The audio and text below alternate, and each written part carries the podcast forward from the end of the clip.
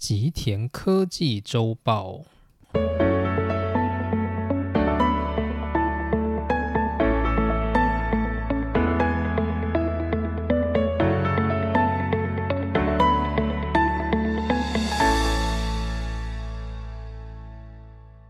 大家好，欢迎来到今天的内容。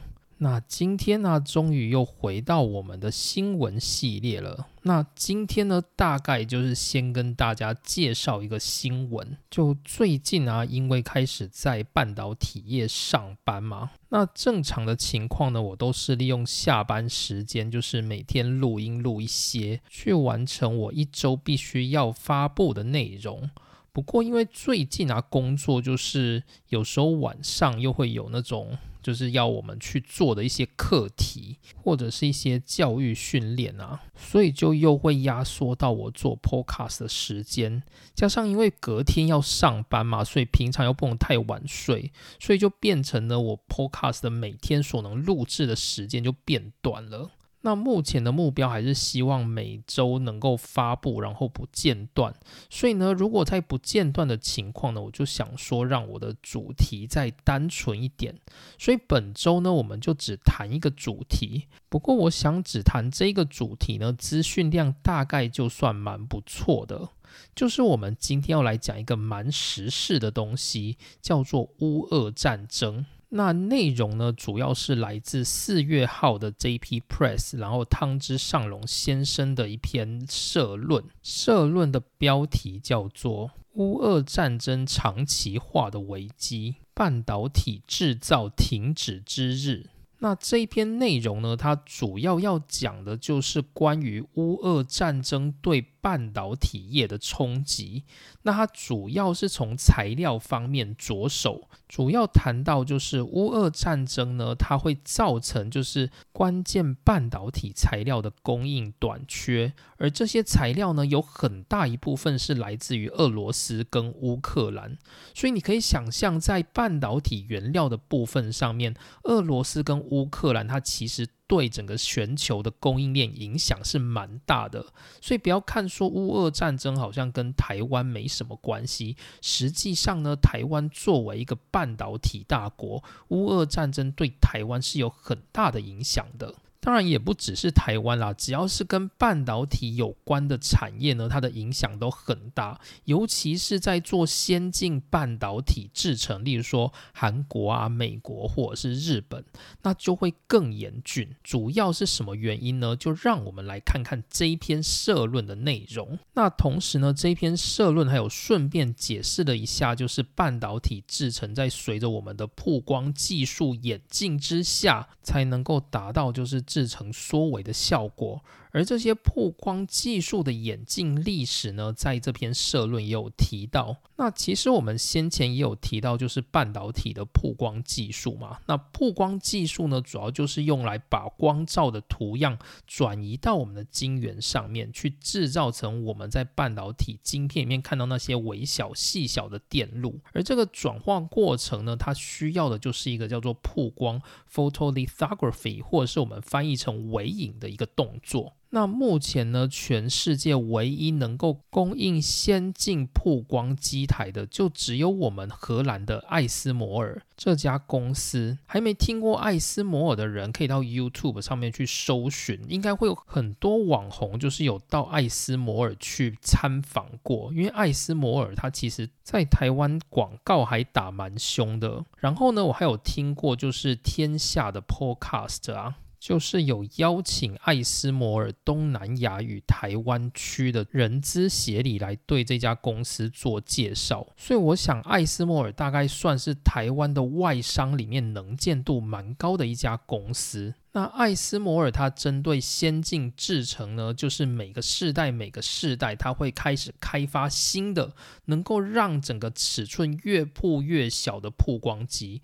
所以曝光黄光尾影的这个动作，它就是在主导我们半导体产业能够继续往下缩为一个非常关键的技术。那当然，这个技术它不是艾斯摩尔自己能够产生的。这个技术呢，其实是仰赖就是周边各大的厂商、材料商、设备商、机构商，甚至是台积电、三星等这些需要使用这种先进微影技术的人，他们共同投资之后才产生的结果。所以要说这些曝光机台啊，或者应该说所有的半导体机台都是一样啦，就是。他们每一个机台啊，几乎都可以称为是人类知识集结之后的结晶。这里如果有人是在设备商工作的听众啊，大概就能够体会那种，就是每个人他只能够负责每个机台极小的一部分。原因是因为每个机台它所需要的知识量跟技术量都太丰富了，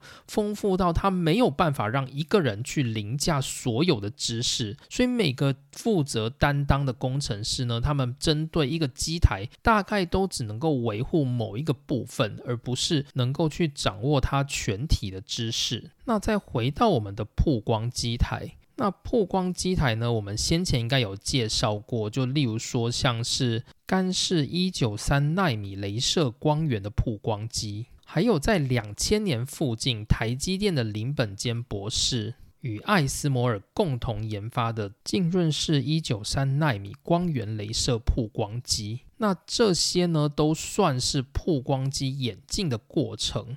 那现在呢，到二零一九年，连电子束微影这样的技术都已经开始纳入量产了。所以呢，我们今天呢就稍微用本片的结构来先跟大家讲一下，就是整个曝光机演进的历史。那当我们讲完这些历史之后呢，我们才能够引出就是这些曝光机所使用的材料，然后我们才可以顺便带到就是乌俄战争到底有什么影响，然后同时呢，我也会稍微来介绍一下石科的部分，并且聊聊就是这篇社论告诉大家乌俄战争会影响什么样的石科材料。好，那于是呢，我们就开始今天的介绍。首先，在一开始呢，我们先来讲，就是半导体制成的最简单的部分。半导体制成呢，基本上就是我们有光照，然后我们用曝光机去曝光，把光照的图样转移到晶圆上面。那我们转移的过程是透过一种叫做光阻 （photoresist） 的材料来进行图像的转移。之后呢，我们会像是就是洗底片一样，把这些晶圆进到显影液里面，让这些光组去展现它的图样。那展现图样之后呢，我们会做蚀刻的动作，主要的目的就是我们定义这些图样，为的是让它能够切割在晶圆表面上的材料上。如果我们今天曝光之后，我们没有把影像做蚀刻的动作。那这些曝光的图样，它只会残留在光组上。然后呢，如果我们今天又把这些光阻洗掉的话，那这个晶圆上是完全不会有痕迹的。所以呢，通常我们曝光之后会做蚀刻的动作，去把我们要的那个图样给吃出来。那会吃在什么样的材料上面呢？一般来说，蚀刻所对应的材料会有很多种，例如说像是锡本身的材料。或者是像是氧化膜，又或者像是金属，都可能是被蚀刻的一层薄膜。那我们这里先有一个概念，就是蚀刻它在吃这个半导体制成制成当中，大概有百分之六十到七十的蚀刻都是在吃氧化膜。好，那大家先有这个概念就好，因为我们等一下会针对这个部分来做它的材料介绍。好，那接着呢，我们就来到曝光机的部分，我们来谈谈就是曝光的眼镜。那曝光的眼镜要讲的是什么呢？要讲的东西就是光源。那曝光的原理，不知道大家能不能够理解？它其中有一个很重要的因素在于这个发光光源它的波长。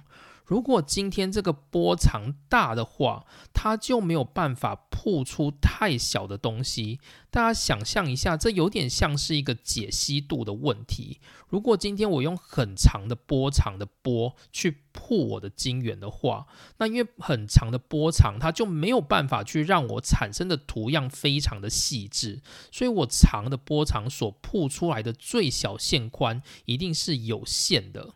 那如果我今天想要缩小这些我的晶圆上各种尺寸的最小线宽，那我必须要做的事情就是要减少我的波长。那不知道大家有没有印象，就是我们在讲黑体辐射的篇章。好，那如果没有听过的人呢，就欢迎移到我们的隔壁去听，就是我们的量子力学系列，就顺便打个广告这样子。那我们都知道，就是波长如果越长的话，它的能量就越少。所以当我降低这些波长的时候，势必就是我会提升我光源的能量。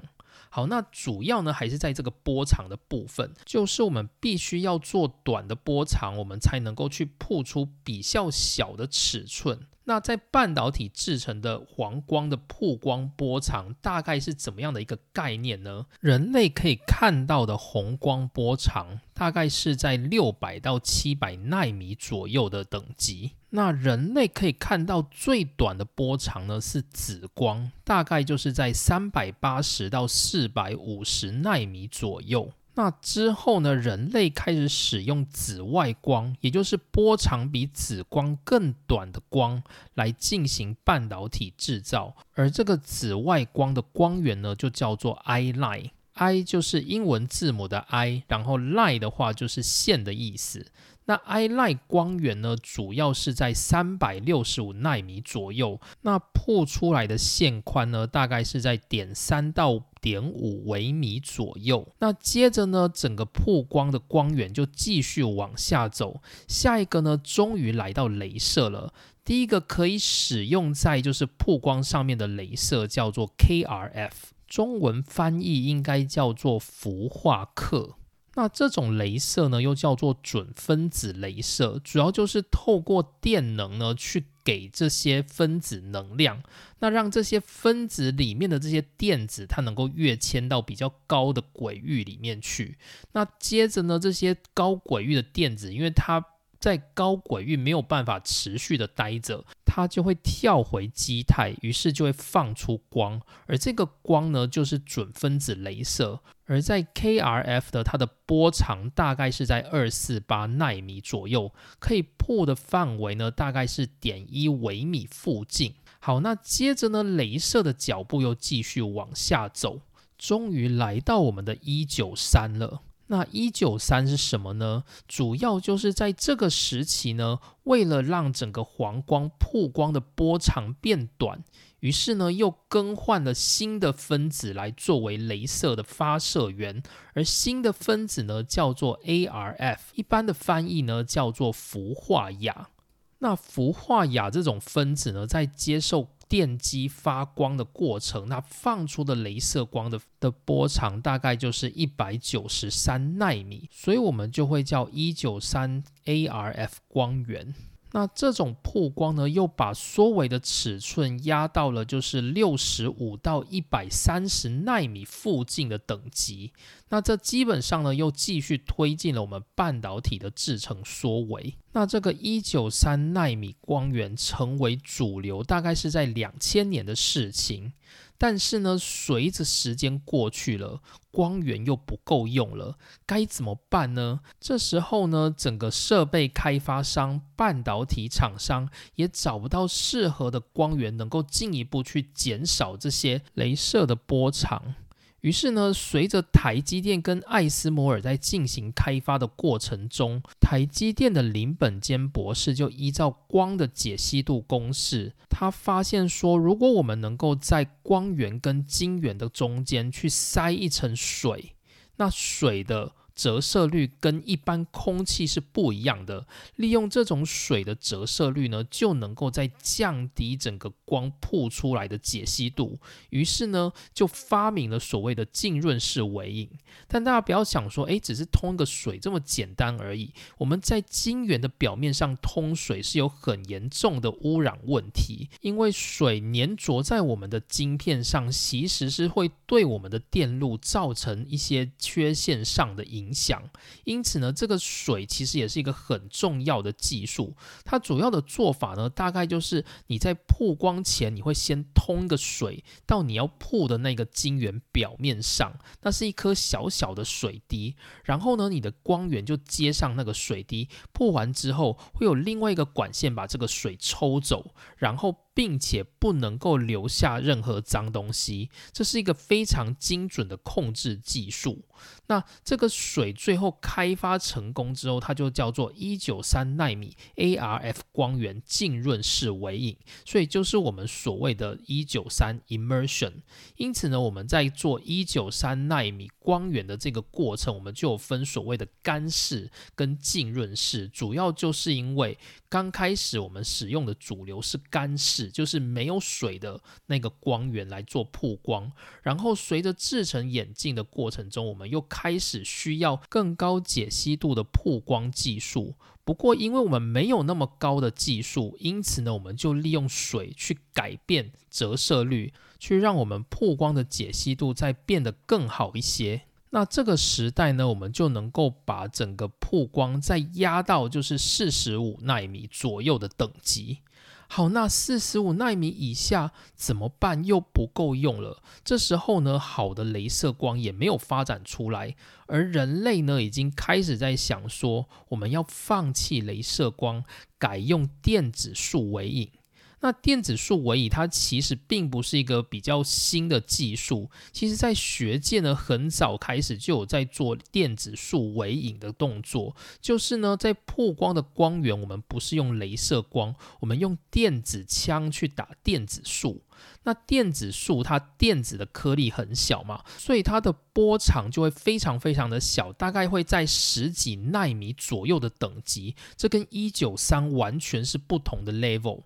诶，你就会想说，诶，这样不错啊，那赶快上电子束就好了。不好意思，电子束尾影它的速度非常非常的慢，因为它跟光不一样，镭射光只要一曝它就是一整片，但是电子束尾影有点像是你必须要一颗一颗去。扫描你的线路，所以你扫的过程它是很慢的。如果有人在学校用过这种电子束微影，大概就能够感受我所说的。你画一个很小的图样，结果你光电子束微影，你大概就要铺个一两个小时。你想到就会觉得很烦，更何况是这些半导体厂还要拿这些电子束微影来量产，这实在是太困难了。于是呢，有一段空窗期呢，电子束微影它必须要开发去改善它的生产效率，然后并且呢，增强它的。速度，于是这个开发的过程大概长达了五到十年之久。因为一九三浸润式微影是在二零零四发展出来的，但是呢，电子束微影真正开始量产是在台积电的七纳米，也就是二零一九年的事情。所以呢，这十年之间，半导体厂怎么去做？他们就是用一九三纳米的浸润式微影多重图样的制成，我们叫做 multiple patterning。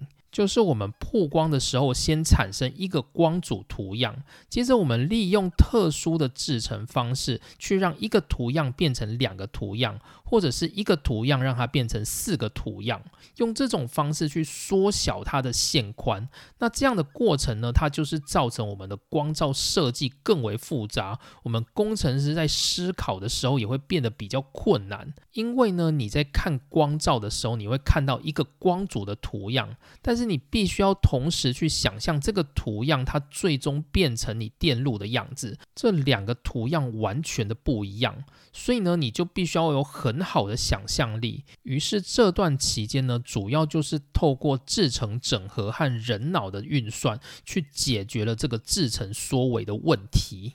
那直到二零一九年，台积电的七纳米正式用电子束微影来进行量产。并且台积电也宣布，他们在二零二零年的五纳米制程呢，电子数微影所占的比重，每个晶片大概会有十多道的工序是采用电子数微影的。那这个比例呢，随着我们的制程演进会越来越多。好，那接着我们就要来讲一下，在我们先进制程的制造过程中，我们所用的这些机台。虽然我们现在呢，二零一九年已经看到了电子数微影，但其实这也只有像是台积电、三星这种先进半导体制程的公司才会使用。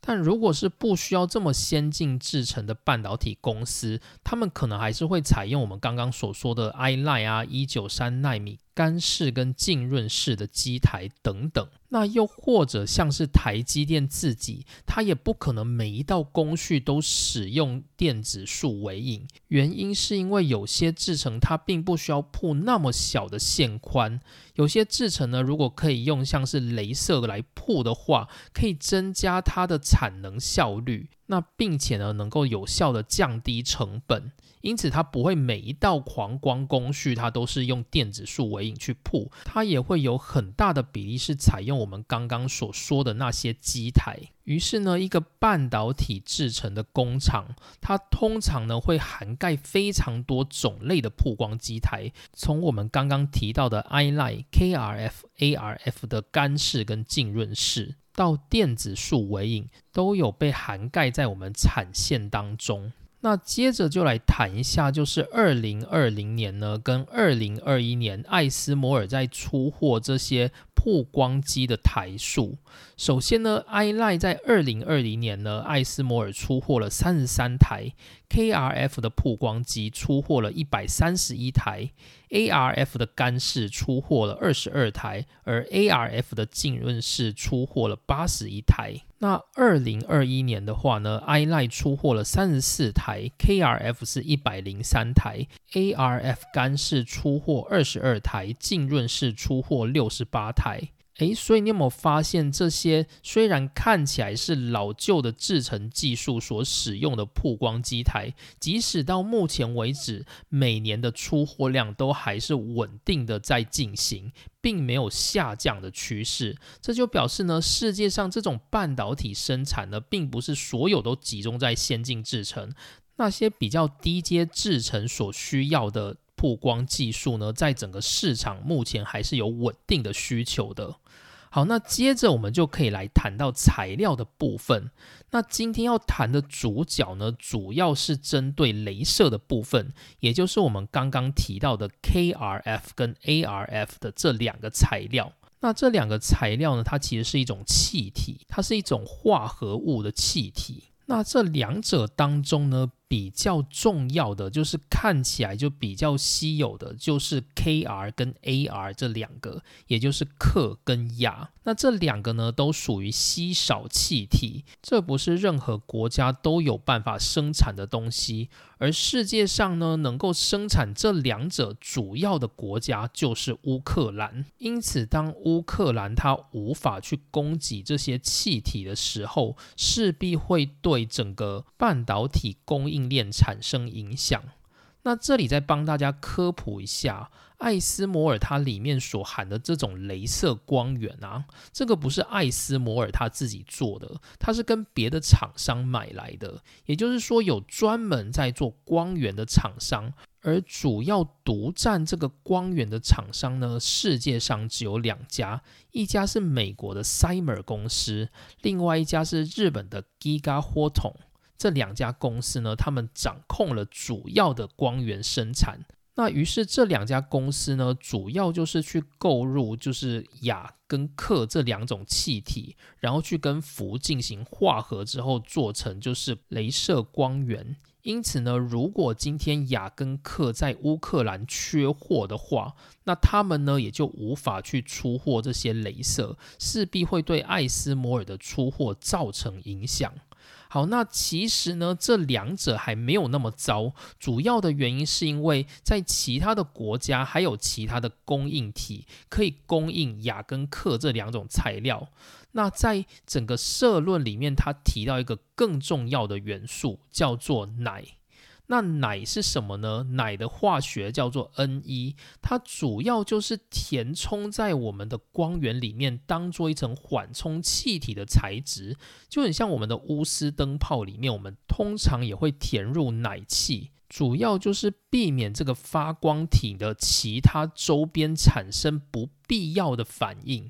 那奶气呢？我们都有学过，它是一种惰性气体，因为它能够隔离这种其他的反应源，所以就能够把镭射的效能发挥到最高。那奶气这种气体呢？它主要的来源也是乌克兰。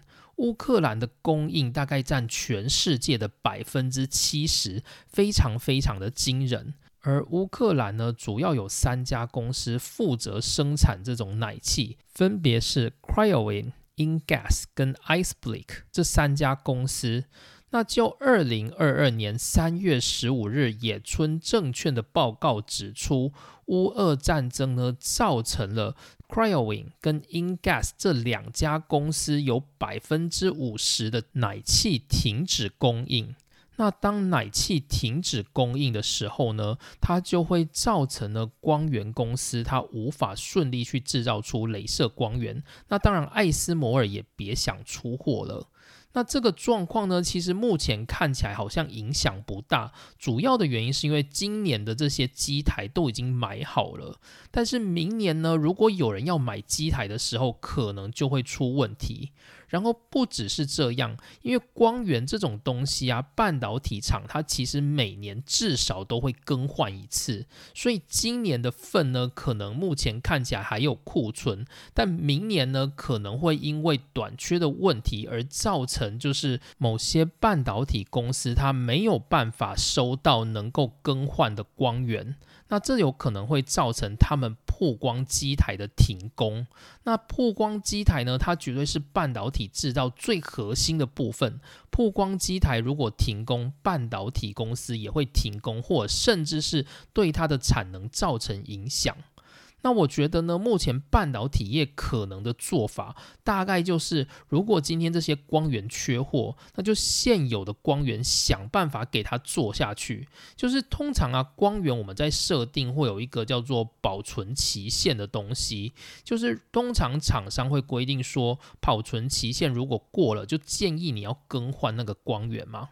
但是呢，一般半导体厂其实都不会这么做，主要的原因就是因为半导体厂他们喜欢做。Cost down 的动作，就是他们喜欢去节省成本。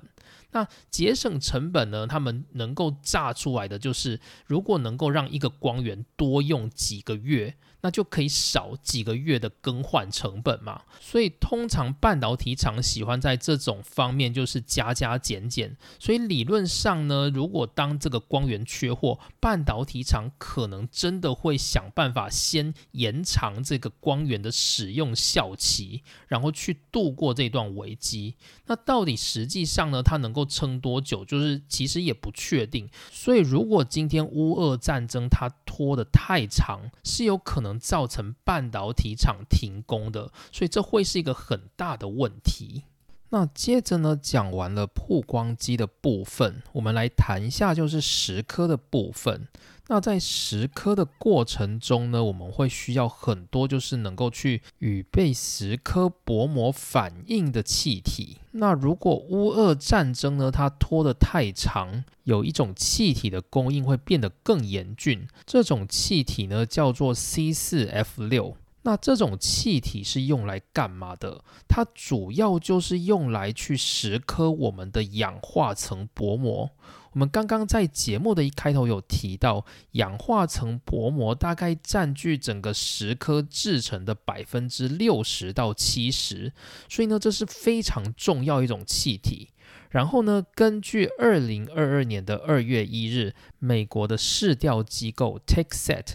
他就确认说，美国一年呢会使用八万吨的 C 四 F 六气体，而这些气体的出产国都来自俄罗斯。所以，如果今天呢，这些反俄罗斯的北约或美国，甚至是台湾、亚洲这些联盟，他们合力起来去对付俄罗斯的话，就可能引起俄罗斯对这些国家进行出口管制。那 C 四 F 六这种气体就可能去勒住这些国家的软肋，包含半导体大国美国、台湾、日本等等。那关于这种气体呢，在这篇文章当中有做了一些介绍，个人觉得还蛮有参考价值的，我们就把它提到这边来讲解。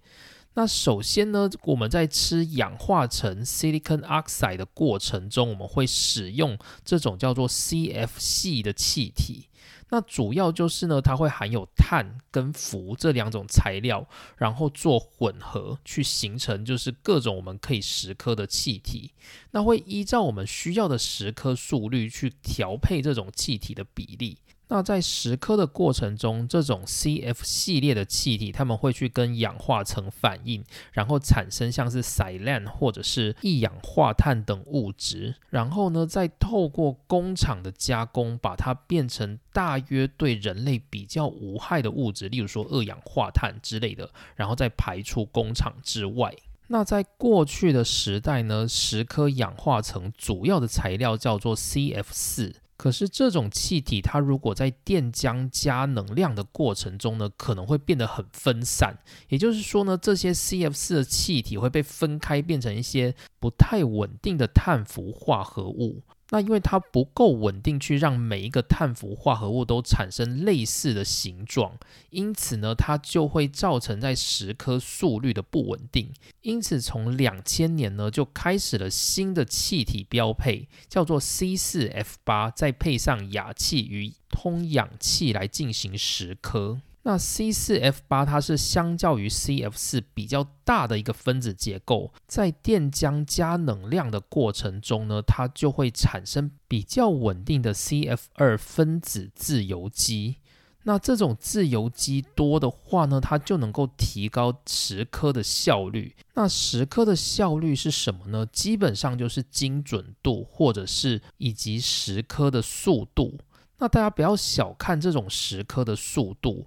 今天呢，在量产的过程中，这些蚀刻的反应速率就会影响到产能的输出速度。那尤其是像我们现在的 NAND Flash 这种就是固态硬碟所使用的记忆体，因为现在是采用 3D 结构，例如说像 Samsung 的 VNAND 或者是。Kioxia 阵营的 Bix，因为他们采用的是三 D 结构，所以他们的膜厚就会变得非常非常的厚。所以如果你今天要去蚀刻这些能够打通这些薄膜的通道，蚀刻的速率高低就会很明显的影响到我们的产能。所以改善蚀刻速率一直是这些 Flash 大厂他们非常着重的一件事情，因为改善产能的速率就是在减少相对应的成本。并且也提高相对应的产出，增加更多的利润。因此呢，蚀刻速率是一个非常重要的关键。那在目前为止呢，从二零零二年呢，整个十颗的标配已经变成是 C 四 F 六这种气体。因此，如果今天乌俄战争持续扩大的话，或者是呢，因为各国的制裁而导致俄罗斯不爽的话，就有可能造成 C 四 F 六在国际供应上的短缺。而这种材料呢，目前在世界上也是没有替代品的。因此，C 四 F 六大概就算是乌俄战争影响的一个重要焦点。那这里再顺便提一下，还有另外一种材料，它也在石刻里面被使用。这种材料的元素叫做 X 一它叫做山。那它主要呢就是一种惰性气体，就我们国中应该有背过嘛，什么氦氖氩氪三氡，那那个山呢就是这个 X 一。那这个 X 一呢，它目前在十颗机台里面，通常是担任电浆里面自由基的任务，而这种任务呢，它主要就是可以当成是在电浆产生离子的一种润滑剂。当我们在电浆的环境中加入比较多的山的话，就能够产生比较多的电浆粒子，然后让我们的蚀刻可以更有效率，增加蚀刻的速率。所以呢，氙也是在半导体蚀刻非常重要的一个气体。而这个气体呢，它主要的产地也是在乌克兰。因此呢，不是俄罗斯就是乌克兰，这些重要的稀少气体跟材料呢，都是要从这两国进口。而身为半导体大国的台湾啊，实在是不能够就是小看乌俄战争这一件事情。就是乌俄战争对于我们的影响其实是非常非常大的，在半导体业上面也确实是如此。好，那以上呢就是我今天想要讲的话题，所以我今天呢大概就花了一点篇幅，我们来讲了一下，就是在乌俄战争中会影响到什么样的半导体材料的进出口，然后呢会对半导体产业造成什么样的影响。那主要我们介绍的是在黄光跟蚀刻这两个部分。包含黄光光源重要的氩气跟客气，以及作为填充气体非常重要的氖气，又或者呢是石刻所需要用到的氙气，那这些呢都是来自于乌克兰。那除了这些以外呢，更重要的是没有替代品的 C 四 F 六这种气体，它主要的产国就是俄罗斯，几乎是仅此一家，绝无分店的程度。因此呢，它也会重重的影响到半导体产业的供应链。然后呢，今天我们也帮大家介绍了一下，就是黄光曝光制成的一些历史眼镜，就是关于它的光源是从 I line 一直到我们的一九三纳米 ARF 光源，再到电子束微影，以及我们蚀刻在使用吃氧化层的这一块所需要用到的 CF 系列的气体。那这是主要今天想要跟大家介绍的部分。然后最后小聊一下。就是我记得我在前几集的时候有跟大家说，请大家如果有在用 Apple Podcast 的话，记得帮我就是做一点评分。就如果你懒得写评论没有关系，没关系，你就帮我评分一下。虽然说我自己还是搞不懂那个系统，例如说像我自己啊，我好像也可以送评分，所以我有时候无聊会自己去按一下这个评分。可是我发现我每次按完它都可以送得出去。不过我就不知道这种送出去之后是不是就会加入那个评分里面，我自己的感觉好像没有，所以我在想说，Apple 它应该是有一个 Apple ID 设定，就是它会观察说你是同一个 Apple ID，你只能送一次评分，大概像是这样子吧。所以呢，就是如果大家有在用 Apple Podcast 的话，又并且刚好大家也愿意的话，就是可以帮我在听完之后，就是给我一些评分。那评分呢，当然主要就是来帮这个节目打广告啦。因为有时候我在看这些就是节目的流量的时候，会觉得，哎，其实听众数量还蛮多的，可是就觉得，哎，这个评分好像没有拉起来。那我在前面的节目有讲到，就是请大家帮我做评分的时候，我是在就是量子力学篇章里面讲的。那讲完之后呢，发现哎，真的有进步哎，就是那个评分真的有改善。所以我想说，如果偶尔就来讲一下，是不是大概评分偶尔就可以加个一两个，这样子我也觉得很高兴。就是有时候我看到评分如果又有增加的时候，就会忽然又给我一种动力，我就想说，嗯，好，那今天还是努力的把 Podcast 做出来吧。就是会有这种心情啦，所以如果大家愿意的话，就是举手之劳，就是帮我乱点个评分吧。那如果当然真的想要告诉我一些话，或者是想要留言的话，也欢迎就是直接打评论，没有关系。那我看到也是会非常开心的。好，那以上就是今天的内容，谢谢大家收听，我们下次见，拜拜。